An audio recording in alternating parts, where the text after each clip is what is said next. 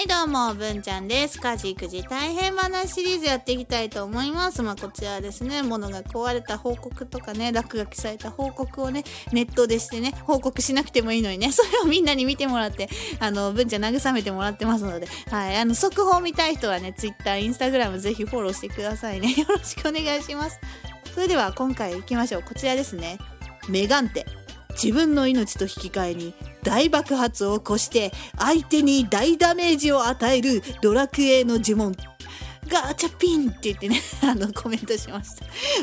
最近読むの上手くなったなって思いません？というわけでね、あの、こちらね、ガチャピンの充電器、もう真っ二つされてんだよね。あの、青いガチャピンだったからさ、うん、爆大話に見えたんだよね。で、爆大話、メガンテした後の爆大話。爆大話ってすぐメガンテするでしょ。あ爆大話の説明もしなきゃいけない。ガチャピンの説明は大丈夫よね。あの、ポンキッキーのキャラクターね。でもさ、あれ緑だよね。なんでこの青い充電器あんだろう。私買ったんじゃないと思うんですけどね。うん、で、爆大話よね。爆大話はドラクエのモンスターで、まあ、メガンテっていうね、呪文をよく唱えるんですよ。うん、で、そのメガンテとはっていうのをさっきの説明したのね。まあ、ドラクエの呪文で、大爆発、自分の命と引き換えね、自分が爆発するの。で、相手に大ダメージ与える。で、あの、メガンテしたのよ、ガチャピンが。っていうのをね、あの、解説で 喋りましたよ。はい、というわけでね、うーん、もう治んないよね。この、何、基盤みたいな見えちゃってさ、ここなんか素手で触れたらもうアウトな気がするから、